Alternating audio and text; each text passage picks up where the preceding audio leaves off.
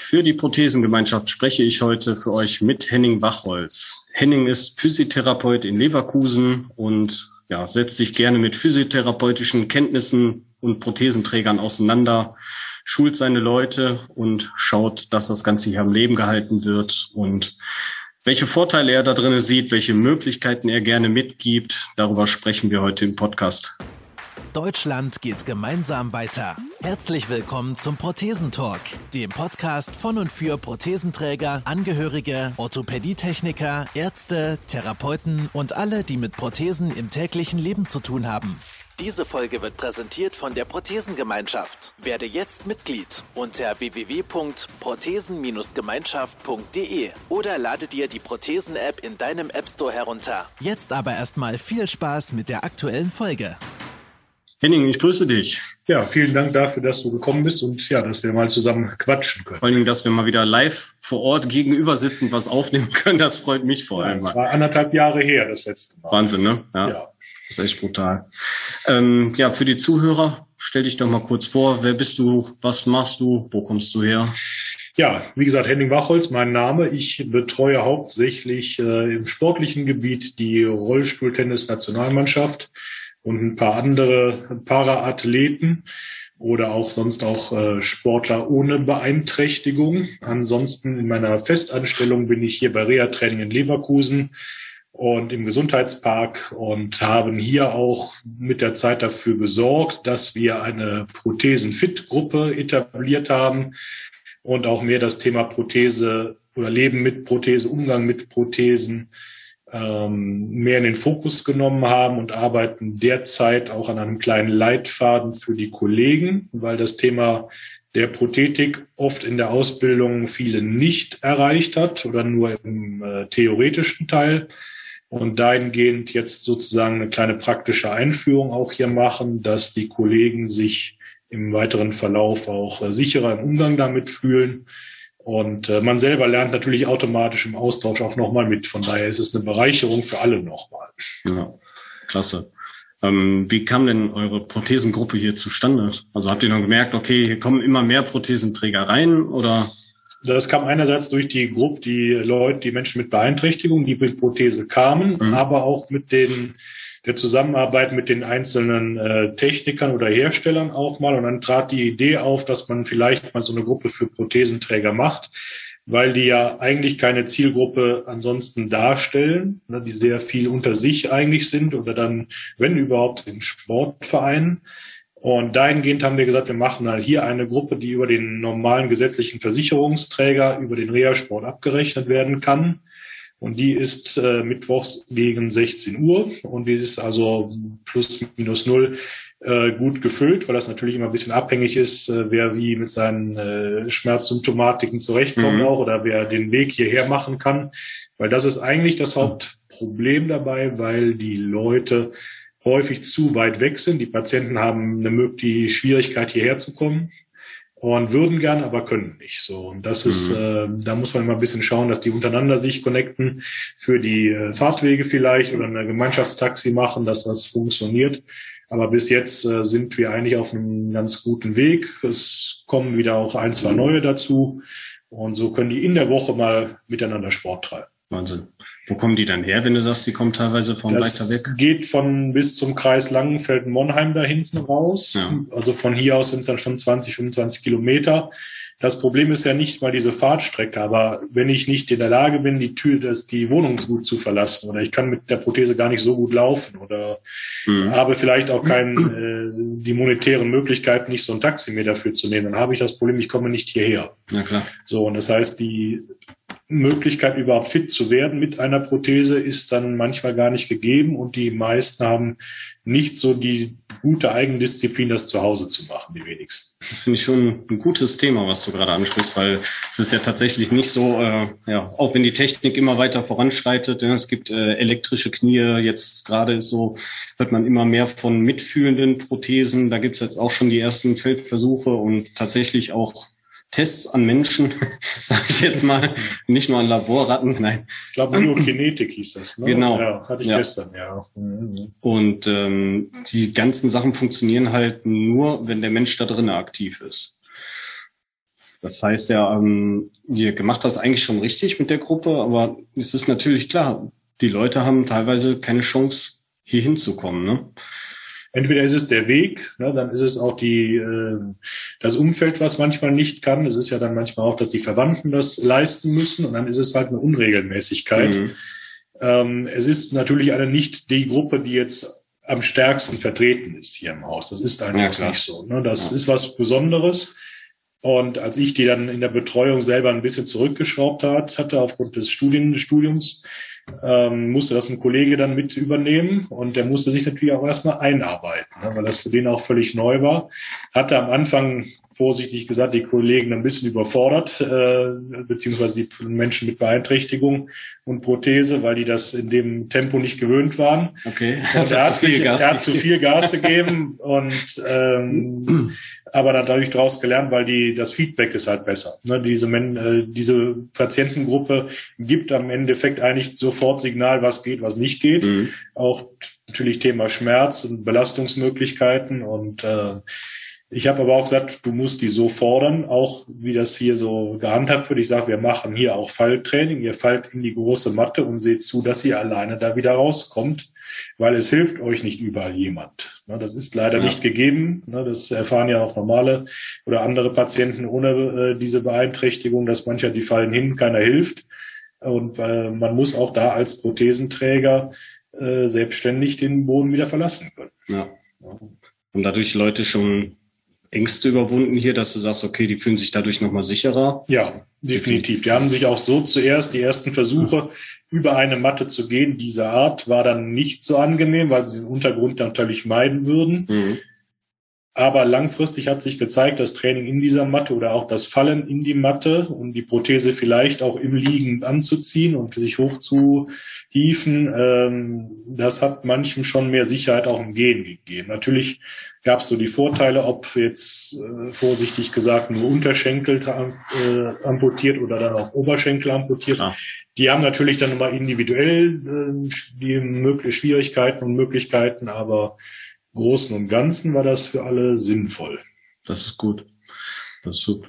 Vor allem, ja, es gehört halt einfach in den Alltag, ne? Also gehen lernen ist so das eine damit, aber man muss auch mit den negativen Sachen klarkommen. Also das Anziehen gehört zum, zum Prothesentragen dazu, das Fallen gehört zum Umgang mit Prothese dazu. Also man muss ja nicht äh, maximal sportlich sein, aber so eine, so eine Sicherheit entwickeln, finde ich echt cool dass das mittrainiert wird. Ja. Nein, das musste, weil ich sagte, ihr werdet fallen. Ihr werdet über kleinste Dinge stolpern. Das wird so was sein wie ein Teppich. Das kann ne, was völlig unspektakuläres werden, aber ihr liegt flach. Ja, man merkt halt nicht, ne? Mit dem Prothesenfuß, wenn da was hängen bleibt, gerade im Oberschenkelbereich, wenn das Knie einfach noch mitarbeitet, man kriegt da kein Feedback, dann ist der Fuß halt einfach mal weggezogen. So ist das. So, das war auch so. Und das, äh, aber ich sage auch, ihr müsst es aushalten. Ja. Ich weiß, ihr müsst auch so viel aushalten, aber auch das gehört dazu. Und äh, wie gesagt, nicht überall ist Hilfe.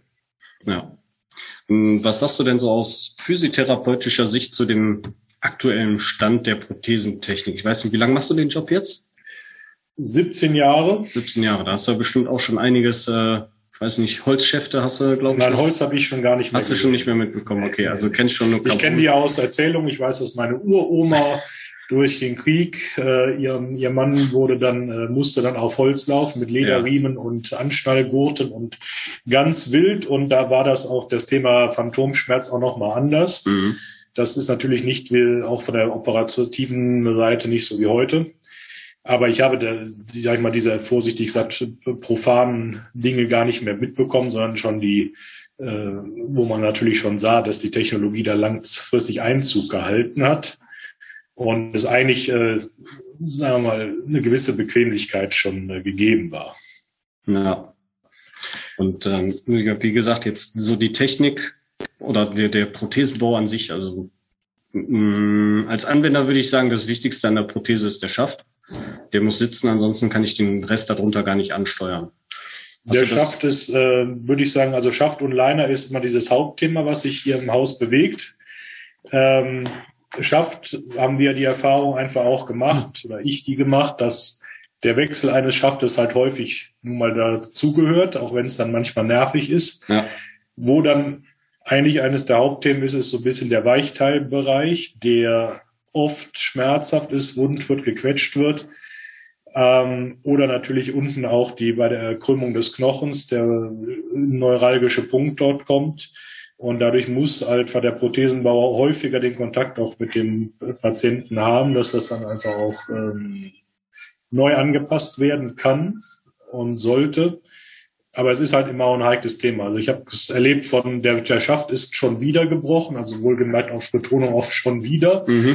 wo ich mal sagt, was hast du denn damit gemacht? Ja, ich habe den angezogen, dann ist das runtergefallen, dann ist das so und äh, dann ist es wohl einmal auch beim Laufen passiert und ähm, also ich sage mal vorsichtig, eine Materialermüdung gab es auch schon.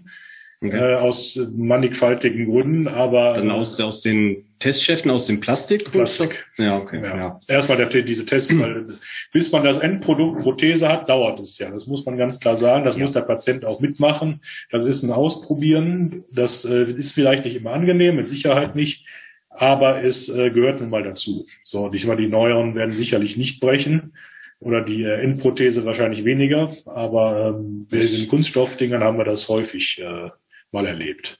Dann wurden die notdürftig geflickt und zusammengeklebt oder neu verlöt, äh, nicht, nee, löten macht kleben. So. Kleben, hm? ja, so genau, wenn er dann geklebt Aber ich habe auch gesagt, solange es nicht der Endschaft ist und das was, oder es gibt ja in dem Sinne gar nicht den Endschaft, weil der Stumpf sich ja auch anders entwickelt, äh, je nach Training oder je nach äh, Nahrungszuführung hat der Stumpf ja. auch so ein bisschen äh, eine Variabilität.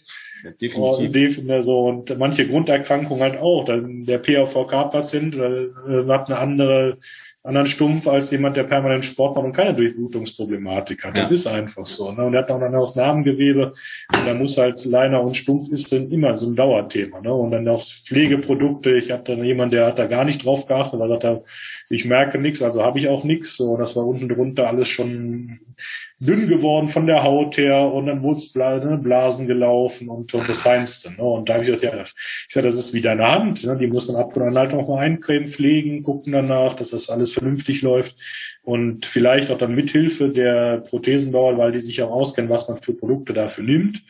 Ähm, weil das einfach, man kann ja auch nicht sagen, jede Creme ist dafür geeignet vielleicht. Ne? Mhm. So und äh, damit haben wir schon Themen, ja.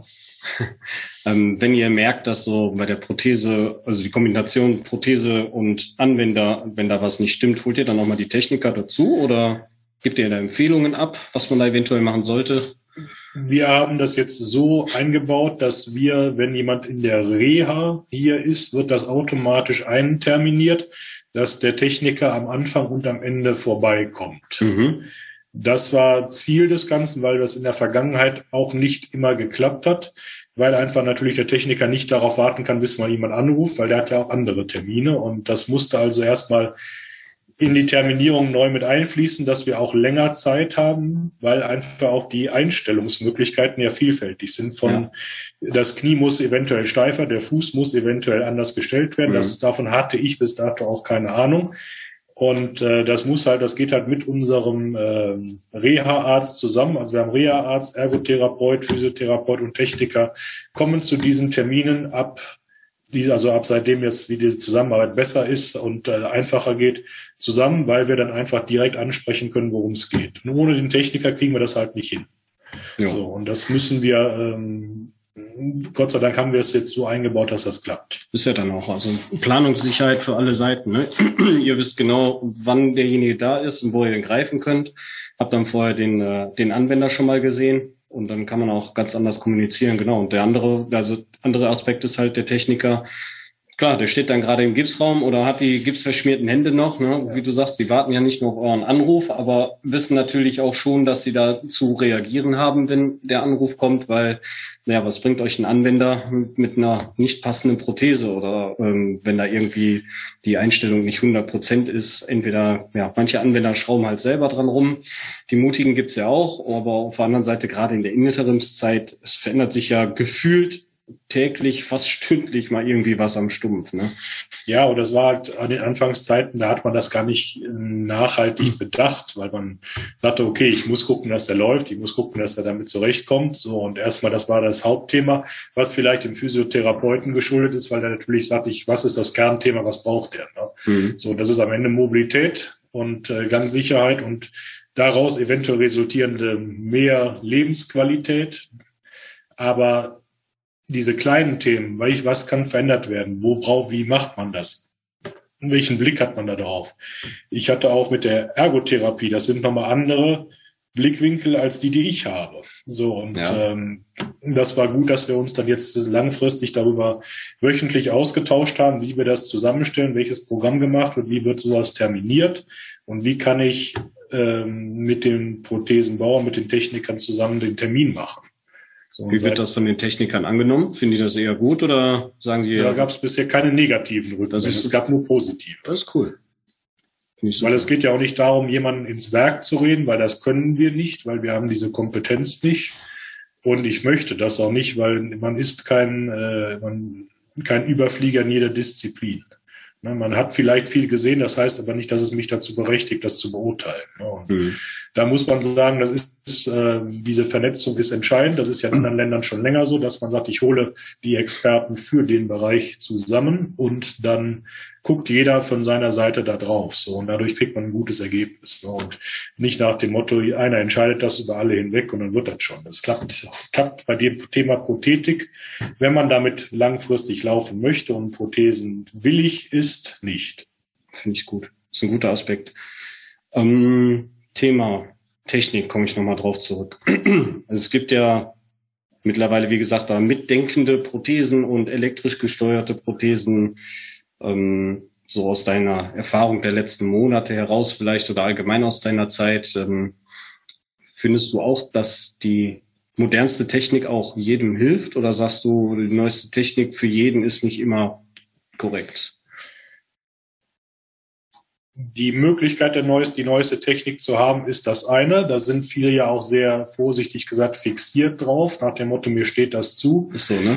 Äh, mir steht es zu, ich könnte das haben und also will ich das haben, ja. aber es ist ja nicht so, dass ich das benötige. So und ähm, es ist auch leider dann auch so, dass die Fähigkeit, die neue Technik zu beherrschen, nicht gegeben ist. Also muss man den Leuten dann auch klaren Wein einschenken und sagen, bis hierhin, das ist das, was dein Körper verkraftet oder dein Körper leisten kann. Alles, was darüber hinausgeht, äh, ist vielleicht äh, für andere besser, aber für dich ist es nicht geeignet. Mhm. So, das muss möglichst so klar kommunizieren, wie es aus äh, Tache, wie es ist, weil es einfach auch dann langfristig nichts bringt. Ich weiß, dass dann auch viele sagen, der hat mich schlecht beraten, ich gehe zu jemand anderem, aber wenn der andere auch Rückgrat hat, kommt das gleiche Ergebnis raus. Weil es ist einfach so, niemand, der geringfügig sich nur fortbewegt oder auch einen geringen Radius hat, der muss ja vielleicht gar nicht die neueste Prothese haben. Aber ich habe ja auch Leute gehabt, die sagten, so, ich habe beide Beine verloren. Das war nicht geplant, aber ich möchte zurück in meinen Job. Ich lasse mir meine Firma oder Job nicht nehmen und möchte auch alle Sportarten oder das, was ich getan habe oder möchte ich zurückhaben. So, und da habe ich schon Leute erlebt, das ist vielleicht, also für mich war es Rekord, die sind nach zehn Tagen, sind die noch nahezu normal damit gelaufen. Und irgendwann kam, er, kam dann einer wieder zurück und sagte, ich äh, sagte, wie sind Sie denn hier hingekommen? Ja, ich bin Inliner gefahren. Wow. So, und da habe ich gedacht, okay, also ich wusste nicht, dass es geht, aber äh, interessant, dass, dass diese Person es halt jetzt wieder gemacht hat. Weil, und das war das, was er halt angekündigt hatte, sagte, ich möchte nicht in die Schublade Berufsgenossenschaft zurücklehnen, ich habe Rente auf mhm. äh, Lebenszeit und so. Das war gar nicht seine Intention. So, das ist also die Frage, wie aktiv gestalte ich meinen Tag. Ne? Und da muss man ganz klar sagen, das sind äh, danach sollte sich auch richten, welche Prothese man bekommt. Ja, definitiv. Also bin ich ganz bei. Ähm, ich glaube auch, dass es ich weiß nicht, ob es ein finanzieller Aspekt einfach nur ist. Ich glaube, das geht bestimmt so ein bisschen im Einklang. Ne? Der eine möchte halt, wie du sagst, technikversiert äh, das Neueste haben. Ich bin da auch nicht von frei zu sprechen. Also wenn ich sehe, die neuesten Autos mit den neuen LED-Scheinwerfern ja. und was die Autos alles können, klar, wer will es nicht haben? Aber dann die Gegenfrage zu stellen, hey, brauche ich das gerade? Also bei mir ist es dann im privaten Bereich halt der finanzielle Aspekt, der halt entscheidet, bis wohin ich mitgehen kann. Und hier ist es wirklich der Aspekt so, hm, vielleicht macht das andere für dich mehr Sinn, auch wenn es nicht das aktuellste ist, aber es hat Funktionen, die die neuen ja so nicht mehr in deinem Gangrhythmus oder aufgrund deiner Stumpfstellung oder was auch immer nicht unterstützen können. Ne? Ja, das ist ja das andere auch. Wie ist die Statik vom Patienten? Also nicht nur für den Stumpf, sondern allgemein, wie viel weicht er aus? Ne? Wie viel Kompensation ist über den Rücken rauszuholen? Was tun die? Na, wie ist die Qualität des Laufens? So, und da sind manche einfach aufgrund der Möglichkeiten nicht, äh, einfach nicht für gemacht. Na, also, da muss man schon sagen, ist ein Porsche für mich geeignet? Ja, nein. ja, vielleicht ist es auch besser, ein Van zu fahren. Ne? Das ist für manche einen besser. Ja, definitiv. Ähm, hast du so, so einen Basistipp, sage ich jetzt mal, wenn so die Prothesenträger zu dir reinkommen, wo du sagst, okay, das ist so das Erste, was ich mit denen immer trainieren möchte oder muss? Wir haben es jetzt so gehandhabt, dass wir sehr viel über den Rumpf trainieren lassen. Mhm weil einfach der Rumpf das ist, was den Stabilität einfach vom Oberkörper am besten ausgleichen kann. Ja. Und damit das Gewicht auf die andere, auf die Stumpfseite verlagert werden kann. Was wir natürlich so von der reinen Physiotherapie-Seite aus immer gelernt haben, ist natürlich den Stumpf, der, der sollte möglichst immer in Abduktion, Extension arbeiten und nicht zusätzlich in eine Flexionsstellung kommen, weil sie ja sowieso schon gegeben ist häufig. Das heißt, man nähert sich automatisch in dieser Beugeposition zu stark an. Und dann würde auch dieses Gangmuster danach nicht mehr flüssig existieren. Also je mehr ich in die Beugung verkürze, desto weniger kann ich hinten rausstrecken. Und der Patient muss halt sehen, dass er eigentlich auch diese Streck, den Streckmechanismus nach hinten gut lernt. Das heißt, wir sind unten im Gehbaren oder hier oben auf der dritten Etage im Gehbaren und lassen auch dort das Bein einfach mal mitschwingen ohne Prothese, so dass er sich gefühlt abdrücken muss mit seinem mhm. Stumpfbein um halt auch dieses harmonische Gangbild hinzukriegen. So, und da sind wir ähm, heute eher darauf erpicht und gerade, gesagt, Training des Oberkörpers, des Rumpfes wird auch hier in der Trainingstherapie äh, viel mehr drauf geachtet. Und vor allen Dingen, die kriegen auch in ihrer Reha mehr Einheiten da reingepackt, weil die das einfach, ähm, die müssen dort fitter werden. Ja, weil viele sind vielleicht auch, weil sie es vorher nicht brauchten, nicht sportlich gewesen, nicht, bringen nicht die Kapazität mit, aber Prothese laufen ist ja nicht unanstrengend. Absolut nicht. Ja, und das, das verkennen manche und äh, Dadurch haben wir halt andere Trainingseinheiten reingepackt und auch Bewegungsbad. Wenn der Stumpf das alles zulässt, der ist zu, mhm. dann gehen die unten rein, kriegen die Gegenstromanlage, so, und dann äh, sieht zu, wie du Luft bekommst. Ne? Und äh, so, so handhaben wir das jetzt hier. Inwiefern Gegenstromanlage? Der muss gegen anlaufen. Der kriegt so einen Schwimmgurt angepasst. Aha. Der bleibt also senkrecht im Wasser, ja. kriegt dann eventuell zwei aus so Schaumstoffhanteln und gegen diese Gegenstromanlage muss der anlaufen. Bis wohin ist er dann im Wasser? Bis Bauchnabel oder? Ja, Bauchnabel, Brusthöhe so ungefähr hängt er im Wasser so und dann muss er dagegen arbeiten. Manches auch im Schwimmen. Wir machen das auch mit schwimmenden Einheiten, aber insgesamt sollen. Ich wollte gerade sagen, aber dann mit, mit der Prothese? Nee, nee, ohne Prothese. Ohne Prothese ja. geht's dann, ja? Okay. Ja. Genau. Aber er muss sich halt ja auch anders mal verausgaben. Wenn man die Prothese, es ist ja auch manchmal so, die Prothese ist wieder in Arbeit, dann kommt die nicht hier hin. So, mhm. aber er muss ja trotzdem arbeiten. Er muss ja das Gefühl bekommen zu laufen. So, und es gab ja eigentlich nie, man hat sie nie ins Wasser geschickt oder seltener ins Wasser, ja, aber ich habe gesagt, wir schicken sie einfach mal, die Prothesenträger ins Wasser. Wenn keine ähm, offenen Stellen aufgrund der Operation oder so nachgeblieben sind, warum sollen die nicht da rein? Klar, Wasser ist ein super Element. So, eben, die sind leichter, die können, und dann ist auch eine Bewegungsfreude da und äh, manchmal auch in der Gruppe. Ne? Das heißt, die Gruppe nimmt den mit rein und dann arbeiten die in der Gruppe da unten. So, und warum sollen die das nicht machen? So, Absolut. äh, Finde ich gut. Wir haben auch manche Therapien dahin umgestellt. Man, mancher sagte, okay, er kommt vielleicht in anderen Bereichen nicht so gut zurecht, so kriegt er halt ein paar mehr Einheiten im Wasser. Aber die müssen halt sehen, dass sie arbeiten, weil diese Fitness, um die Prothese zu belasten oder zu alltagstauglich zu bekommen, die ist nicht jedem gegeben. Äh, von Natur aus. Und der andere Aspekt, je feiner die Technik wird und je mehr diese Dinger auch technisch weitergeben können, die Sensorik auch, desto besser muss ich ja auch meinen Körper darauf einstellen.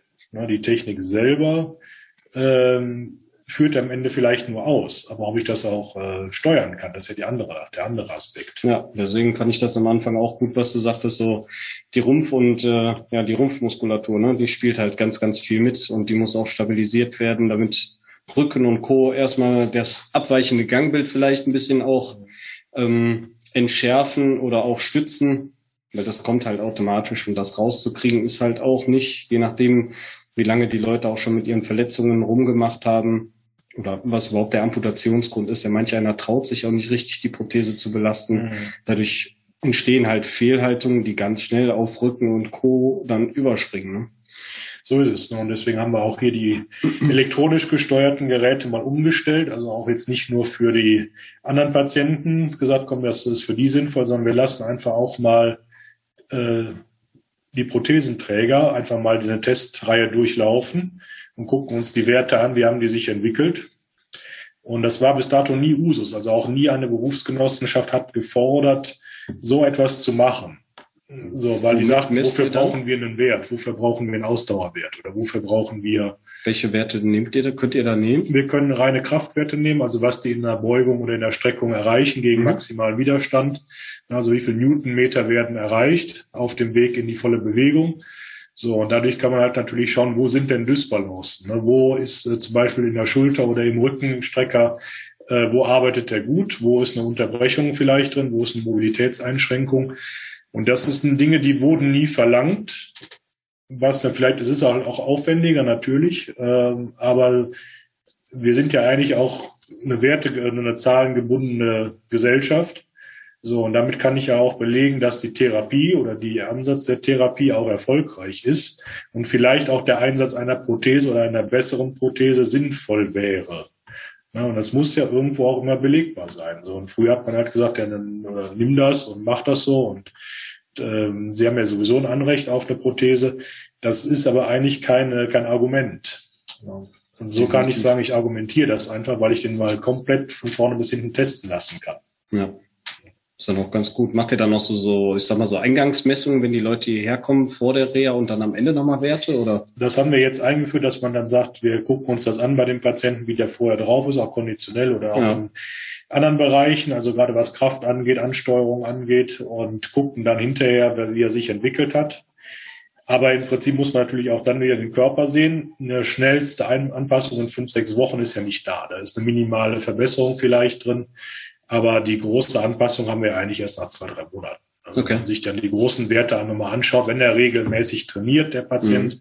oder die Patientin, dann äh, sieht man ja da erst die signifikanten Unterschiede. Das heißt also, wichtig ist dann auch nach einer Reha dran zu bleiben und dann wirklich das Thema dann daheim mit dem Physiotherapeuten oder im besten Falle dann hier weiter physiotherapeutisch begleiten. Genau, die meisten bleiben oder kommen ab und an mal wieder immer ins Haus ich habe auch gesagt, ihr müsst nicht jede Woche bei mir aufschlagen, weil es gibt nicht jede Woche ähm, die bestmöglichste Veränderung, mhm. sondern ihr müsst auch mal schauen, was habt ihr in der Zwischenzeit selber gemacht. Ne? Also nicht, dass immer jemand daneben steht. Wenn dann Bedarf ist aufgrund von einer anderen Erkrankung oder er sagt, es geht nicht, dann sollen die natürlich ihre normalen Termine wahrnehmen. Aber nicht jeder ist gezwungen, äh, maximal äh, wöchentlich hier zu erscheinen. Nicht? Also, du möchtest, dass die Leute selbstständig zu Hause trainieren. Ja, das wäre super, wenn die das machen würden, weil dann wären selbstständig und vielen Menschen auch dadurch geholfen, wenn die selbstständig trainieren würden. Ja.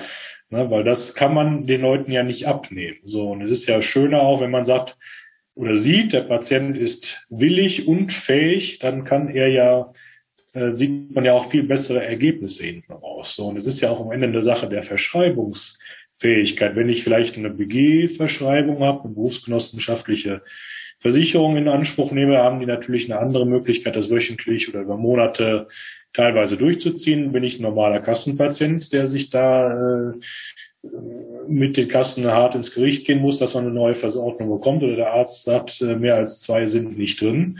Hm. Das äh, erleben wir ja auch so. Und äh, da muss man schon sagen, ähm, dann müsst ihr zu Hause was tun. Ja. So, und äh, es ist auch leider schon vorgekommen, wo man sagen musste, die Therapie ist, glaube ich, nichts für sie und die Prothese ist auch nichts für sie, ne, weil sie einfach, äh, vorsichtig gesagt, resignieren oder eher doch äh, rollstuhlfähig sind. Mhm. Ja, das ist vielleicht auch manchmal manchem besser, dem das auch klar zu sagen. Jetzt so für den normalen Durchschnittsbürger, also ich meine, von den Prothesenträgern sind ja die wenigsten 20 Jahre und jung und aktiv. Das geht ja dann eher so Richtung, weiß ich nicht, 60 aufwärts. Ja. Ähm, wie, wie sind die da drauf, wenn es ums selbstständige Training geht? Sind da einsichtige Leute bei dir und sagen, okay, mit ein paar Übungen schaffe ich das oder ist das dann schon manchmal so störrisch und wow, jetzt habe ich schon die Prothese und muss noch Sport zu Hause machen oder wie sind da die Reaktionen? Also 30 Prozent würde ich sagen, ja, die machen ihren Sport, die machen auch ihre Übungen, mhm. wenn sie aber auch nur ein positives Feedback über die Prothese haben. Ja. Also wenn die, ihre Lebensqualität merklich nicht groß eingeschränkt werden dadurch, dann ist es leichter für die, ja. das zu machen. Wenn sie aber sagen, ich habe mehr, viele Schmerzen, ich kann nicht und will nicht und ähm, sagt man, die schlechte mentale Botschaft kommt, dann ist es natürlich schwerer, die zu motivieren. Und da haben wir bestimmt, da ist, ist wie auch bei, bei Patienten mit anderen äh, Leiden, dann machen die nichts. Ja. So, das ist einfach so. Ja, und das äh, haben wir ja bei, ob das Rückenpatienten sind oder andere Themen, sind es genauso. Die Motivation wird dadurch gebrochen, weil dann vielleicht Schmerz auftritt. Nicht jeder ist gemacht, gegen Schmerz anzugehen. Ja. Und äh, da gibt es natürlich auch viele unterschiedliche Sichtweisen. Und nach dem Motto, der Arzt hat aber gesagt, wenn ich Schmerzen habe, darf ich nichts machen. Ähm, das ist für Sicherheit richtig, wenn Stufe 10 erreicht ist und man ist kurz vor dem Kollaps. sollte man kurz darüber nachdenken, aber ansonsten muss man auch mal Schmerzen ein bisschen genießen in dem Moment. Ne? Sagen, okay, bis dahin kann ich ja gehen. Ja, ja. Dann wird sich auch sicherlich das Schmerzmuster nochmal verändern. Das ist ein guter Ansatz.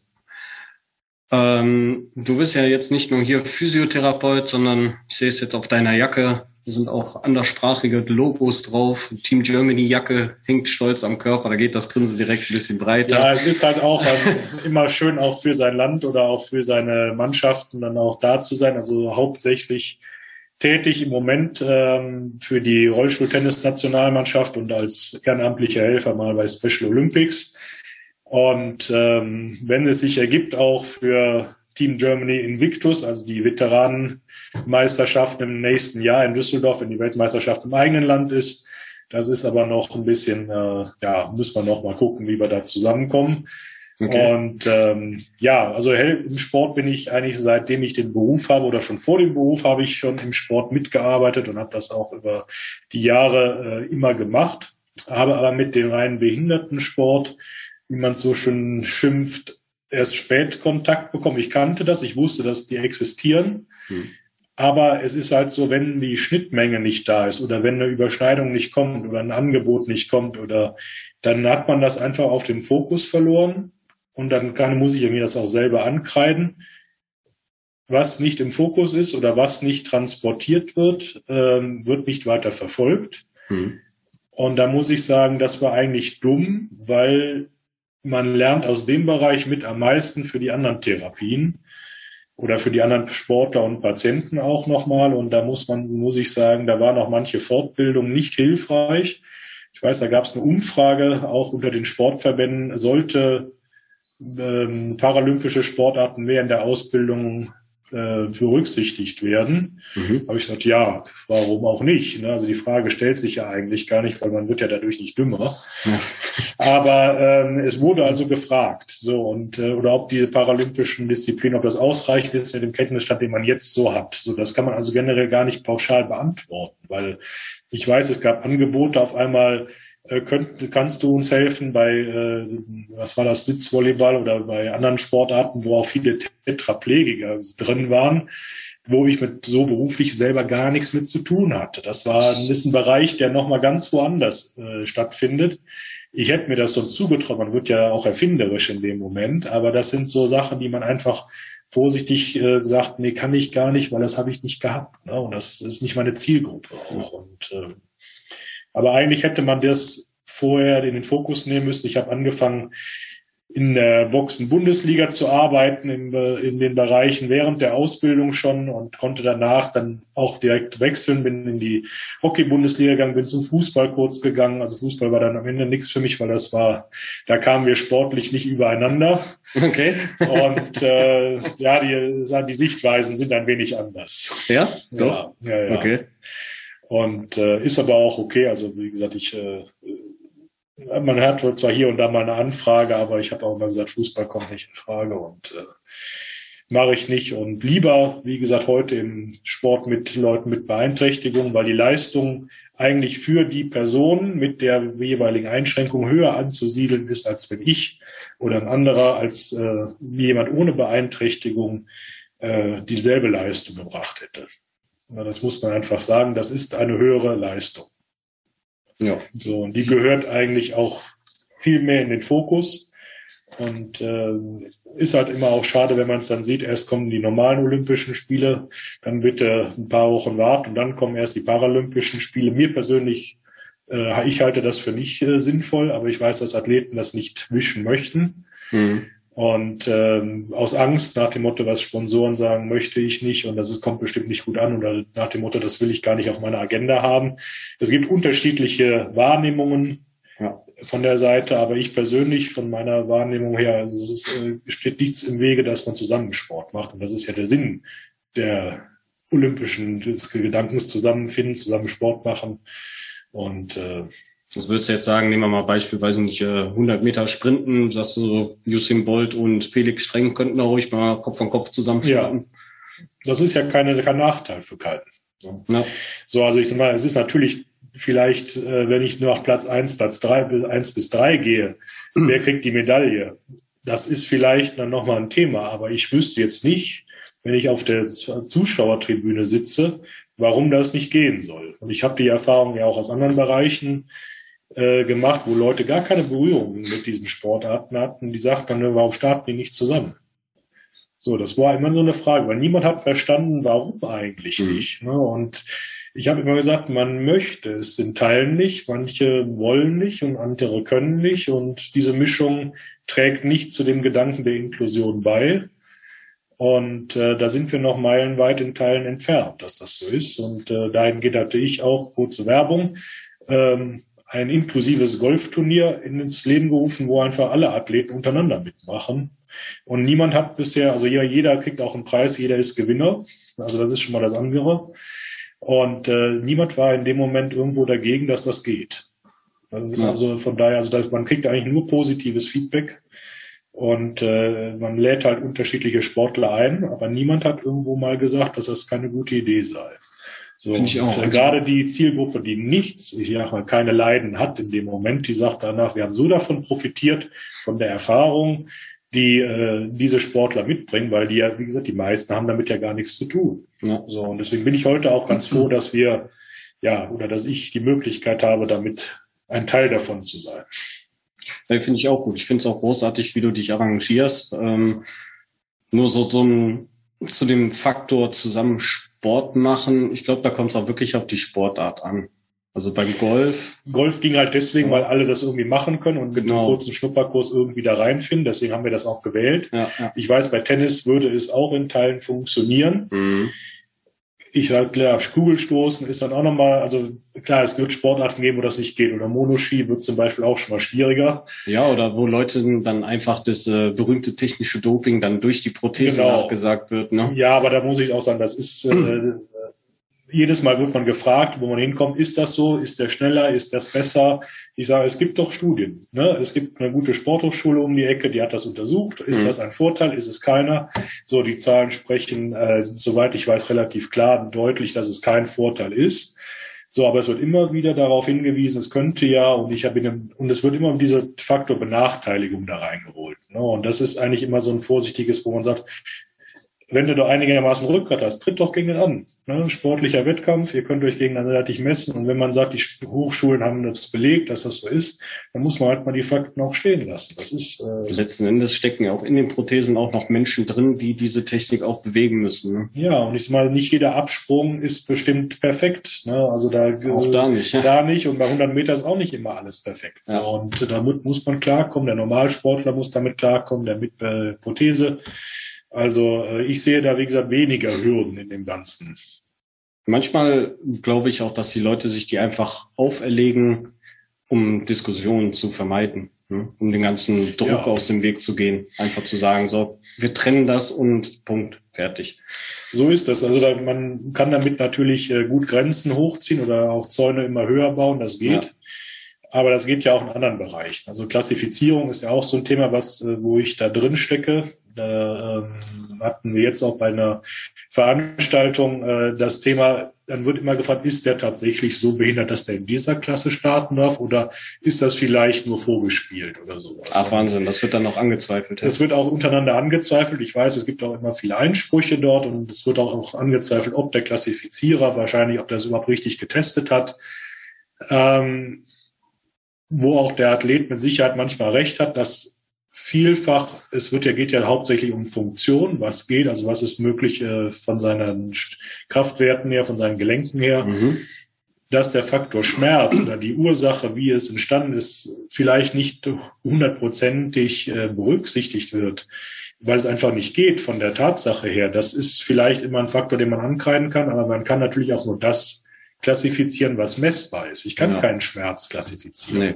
Na, wenn er sagt, ich habe Stufe 10, dann kann ich sagen, ja, das ist zwar schön, aber ich glaube das nicht. Na, und äh, wir müssen das nehmen, was uns gegeben ist, und das sind die Richtlinien, die auch auferlegt sind. Da sind ja unsere australischen Freunde sehr, sehr weit vorgegangen und haben auch tolle äh, Expertisen geliefert. Da muss man sagen, da sind wir in Deutschland noch ganz weit entfernt an, äh, dass wir da gut mitarbeiten. Was machen die? Was? Die, ähm, die beschäftigen sich sehr stark damit und haben auch dann äh, bei uns in den Guidelines stehen, wir machen die Tests nach der und der und der Methode. Mhm. Und ich weiß, es gab jetzt einen Vorschlag, oder da hätte ich mitarbeiten können, wenn es zeitlich gepasst hätte. Da ging es darum, für den Paratriathlon langfristig das Projekt nochmal aufleben zu lassen, die Möglichkeiten, ob nicht die Rumpfaktivität eines Triathleten anders berücksichtigt werden müsste, gerade in Disziplinen wie Fahrradfahren und Schwimmen. Mhm. Na, wie was wird getestet? ne? Und es wird auch, nur wo man auch sagt, okay, wie ist Armbeweglichkeit, wie ist Fuß, wie, wie verhält sich der Rumpf? Denn Rumpf ist natürlich ein interessantes Thema, ne? aber es muss halt auch immer messbar sein und es muss auch äh, gut eine gute Datenlage existieren. So und ich weiß, da gibt's dann auch immer Diskussionen nach dem Motto: Muss das jetzt sein? Müssen wir Rumpf nochmal stärker berücksichtigen? Es mag für den Außenstehenden sein, dass es nicht so interessant ist, aber für die uns als Fachleute oder als äh, Klassifizierer ist es durchaus interessant, weil es ja vielleicht auch andere Ergebnisse liefert. Mhm. Also das betrifft dann aber überwiegend die Leute, die im Rollstuhl sitzen, also Querschnittler, oder sprechen wir da auch bei den Amputationsmenschen von? Oder? Also ich würde erst mal sagen, dass die Forschungsfrage gilt für alle. Mhm. Wie es dann weiter, weiter aufgedröselt werden würde, ist bis dato nicht klar, weil es einfach das Projekt noch gar nicht äh, jetzt sagen wir so druckreif ist. Okay. So, das ist also auch noch in der Entstehung oder soll äh, oder läuft auch vielleicht auch ohne mich weiter, kann auch gut sein. Aber ich werde mich auf jeden Fall nochmal kurz schließen mit den Kollegen. Aber das äh, ist zum, unter anderem ein, eines dieser Projekte, wo man auch sieht, es passiert ja doch was. Ne? Also wo man auch sagt, Leute, es gibt Sportarten mit unterschiedlichen Leistungsklassen oder Startklassen, sagen wir es mal so. Ob das Leichtathletik ist, Triathlon, Paratriathlon ist es. Äh, es ist nicht jetzt wie beim Rollstuhltennis. Ich habe nur zwei Möglichkeiten, entweder offene Klasse oder Quad-Klasse. So dass okay. da gibt es nicht so viel zu klassifizieren in mhm. dem Sinne, aber bei anderen Sportarten ist das so. Das Schwimmen war ja auch relativ extrem, wo man sagte, man hat, glaube ich, damals 14 Klassen und jetzt wow. ist man letztens schon auf neun, glaube ich, runter oder ein bisschen verkürzt weil einfach auch die Umfänge dann der, äh, der Zeitplan, der eingehalten werden muss, natürlich äh, immens ist. So, und da muss man sagen, da hat natürlich das äh, IPC auch äh, gesagt, das ist vielleicht auch gar nicht mehr darstellbar und dann müssen wir halt Gruppen zusammenlegen, was natürlich dann dazu führt, dass Athleten sagen, ja, wenn ich jetzt in diese Klasse komme, habe ich ja gar keine Chance mehr. Mhm. Das ist ja. berechtigt, aber es ist dann leider auch mal so, weil es in dem Moment nicht anders geht. Ich, ich kann ja nichts für die Klasse. Ja, also das ist ja für als der Klassifizierer ist da wieder der falsche Ansprechpartner. Ne? Da muss man wieder mit dem IPC direkt Kontakt aufnehmen. Aber es ist halt so, es wird so sein, dass vielleicht auch aus vielerlei Gründen Startklassen zusammengelegt werden müssen. So, und die vielleicht dann vorsichtig gesagt, äh, wo der eine vielleicht ein Ticken benachteiligter ist und der andere vielleicht ein Ticken bevorteilt ist. Mhm, wodurch dann wieder Leute wegkommen, die ja so mühselig kämpfen und dann noch weniger Chancen sehen und den Sport dann wieder an den Nagel hängen. So ist es. Das gibt es leider auch. Das habe ich auch erlebt. Es gibt Frustrier Frustrationen dann.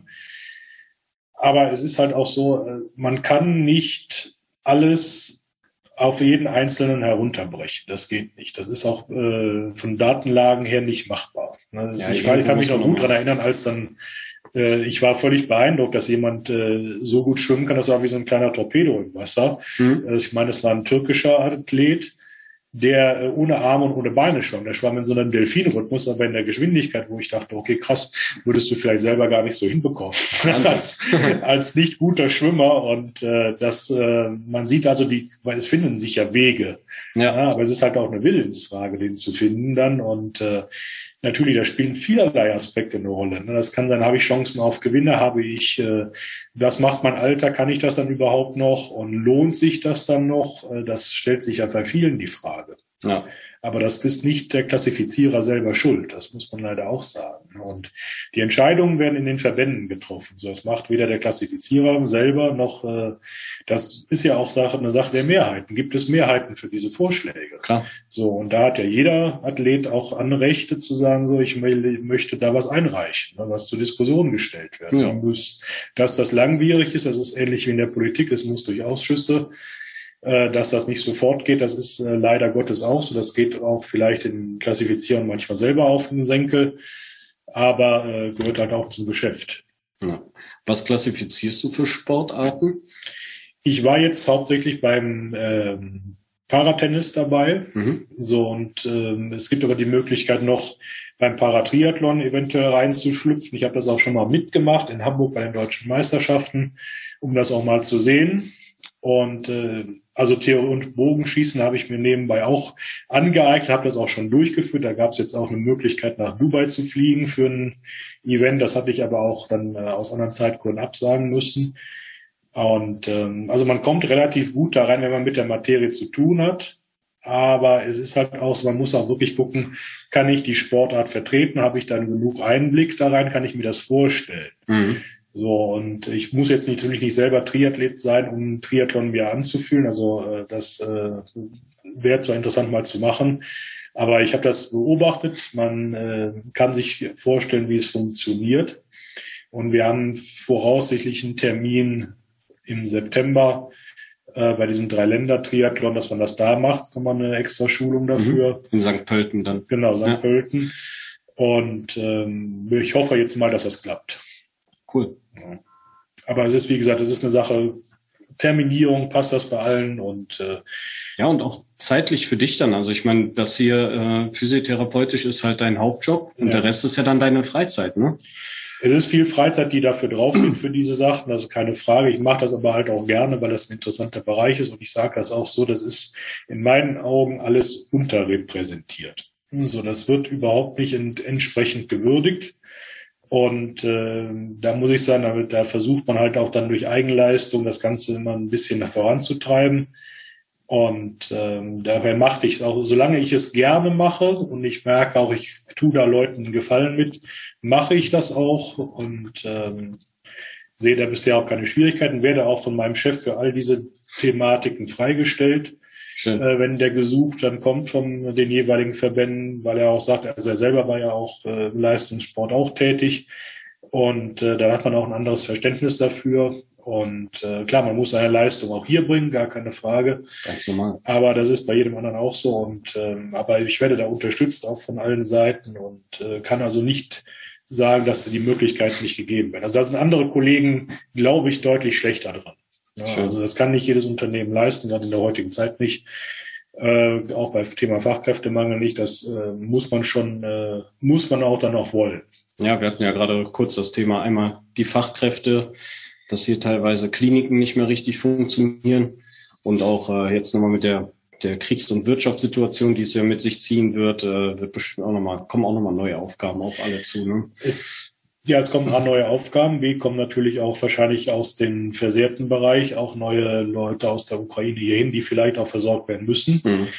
Ich weiß, ich hatte aus einem anderen Kriegsgebiet, aus Bergkarabach, als das eskalierte da unten, kam auf einmal irgendwann montags morgens ein Anruf, auch über einem aus dem Verteidigungsministerium, dann sagte, wir haben jemanden hierher geholt, äh, musst du dir mal anschauen, äh, der muss irgendwie versorgt werden, guck mal, was mit dem machen kannst. So, da war gar nicht gesagt, was mit dem passiert ist. Ich habe gesagt, okay, wo ist jetzt, wo ist gerade Krieg, wer könnte das sein? Mhm.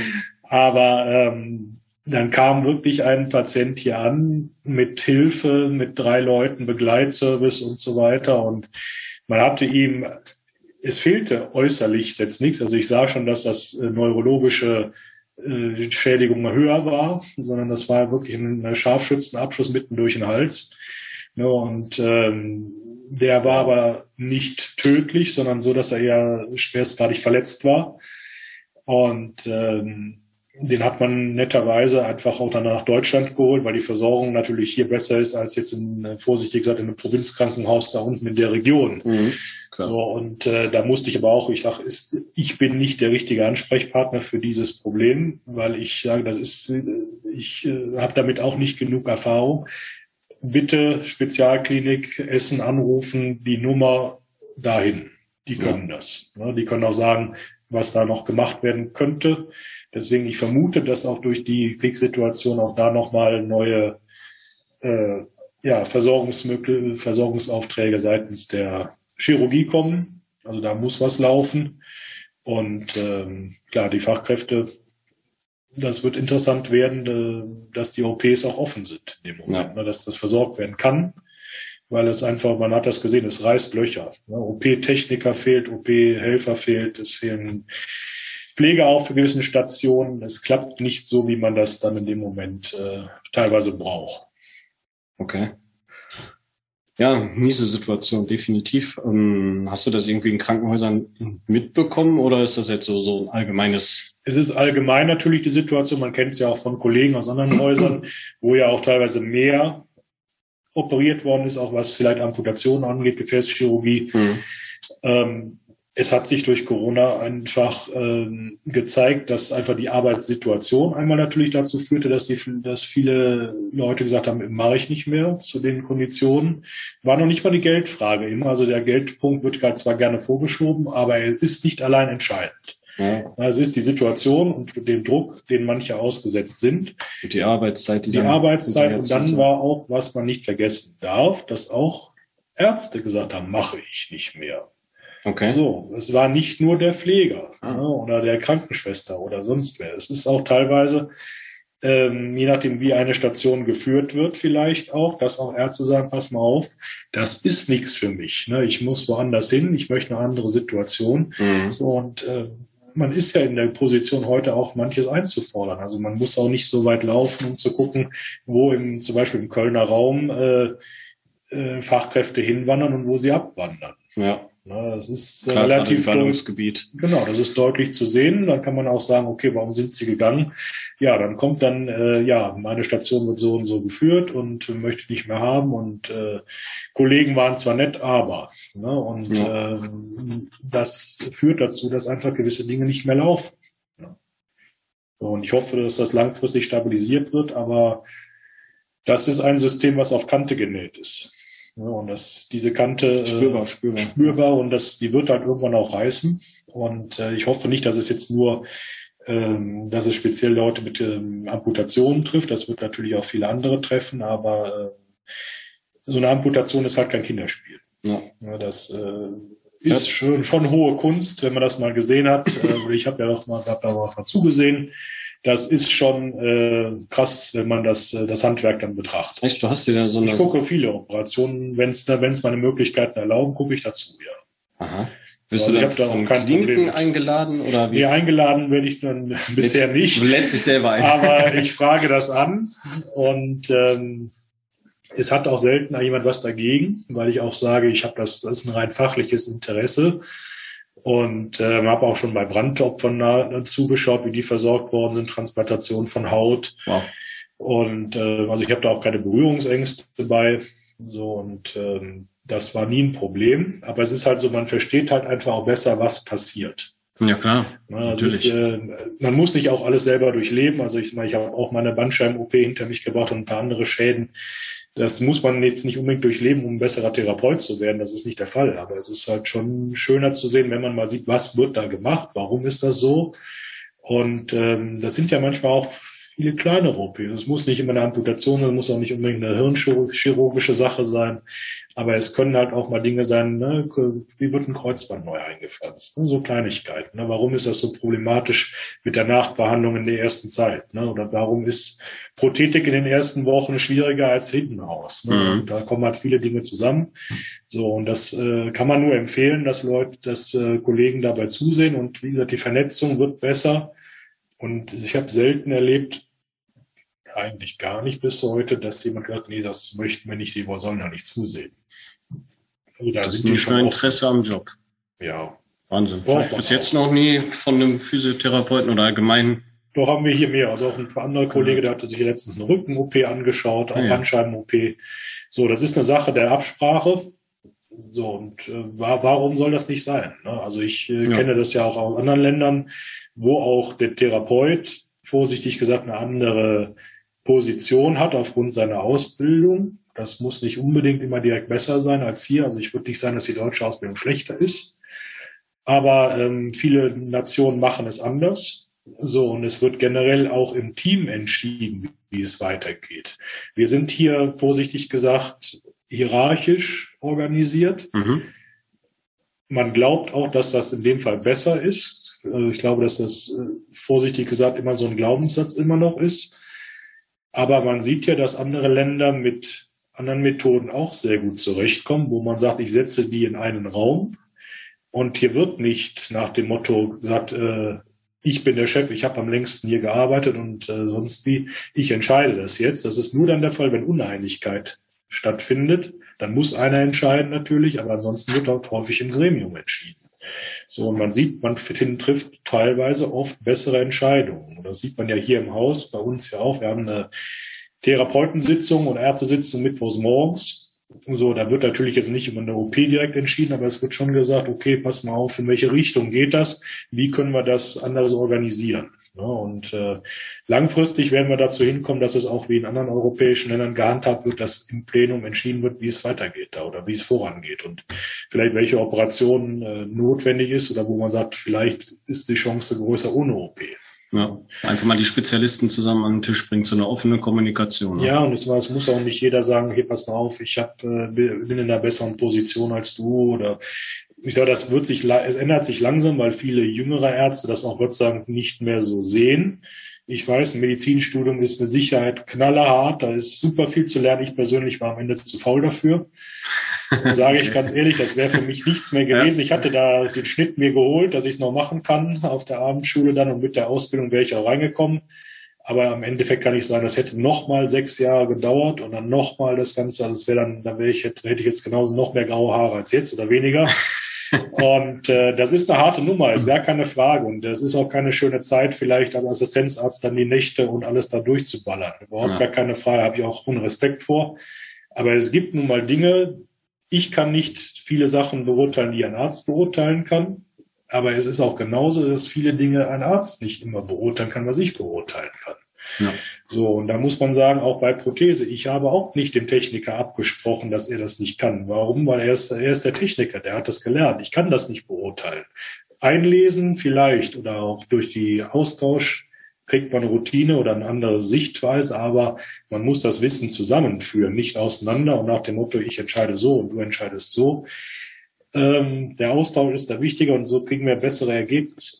Finde ich das auch. funktioniert in Teilen schon sehr, sehr gut heute, auch hier im Gesundheitspark und in anderen Bereichen. Aber es gibt halt immer noch Stationen oder auch Kliniken, wo man es auch hört, es klappt nicht, weil das einfach äh, zu hierarchisch organisiert ist und man kriegt am Ende ein schlechtes Endprodukt. Ja. Cool. Vielleicht hören das einige ambitionierte Menschen, die sowas mal aufnehmen möchten. Also ich kann nur sagen, der Henning ist ein offener Mensch der berät da auch gerne mal oder gibt seine Tipps und Tricks auch gerne weiter. Der macht da kein Geheimnis draus, wie wir gerade hören. Und ja, wenn ihr meint, ihr müsstet das auch mal ausprobieren, entweder kommt er hier hin nach Leverkusen. Ja, ja. einfach mal Kontakt. Herzlich auf. willkommen. Ja. Henning, ich danke dir auf jeden Fall für dieses super Gespräch. Ja, ich habe mir Spaß sagen, gemacht. Habe ich das erste Mal jetzt so gemacht. Tat gar nicht weh, ne? Nee, tat auch nicht weh. War nicht, gar nicht unangenehm. Nein, nein. Super. Vielleicht kriegen wir noch mal ein Date zusammen mit einem Thema und dann sprechen wir uns noch mal. Da lässt sich bestimmt was organisieren. Okay. Bis dahin. Bis dahin, ja. Vielen Dank, dass du wieder mit dabei warst. Die Folge wurde präsentiert von der Prothesengemeinschaft. Bewerte diesen Podcast und empfehle ihn deinen Freunden und Bekannten. Aber schalte vor allem auch nächste Woche wieder ein zu einer neuen Folge des Prothesentalks.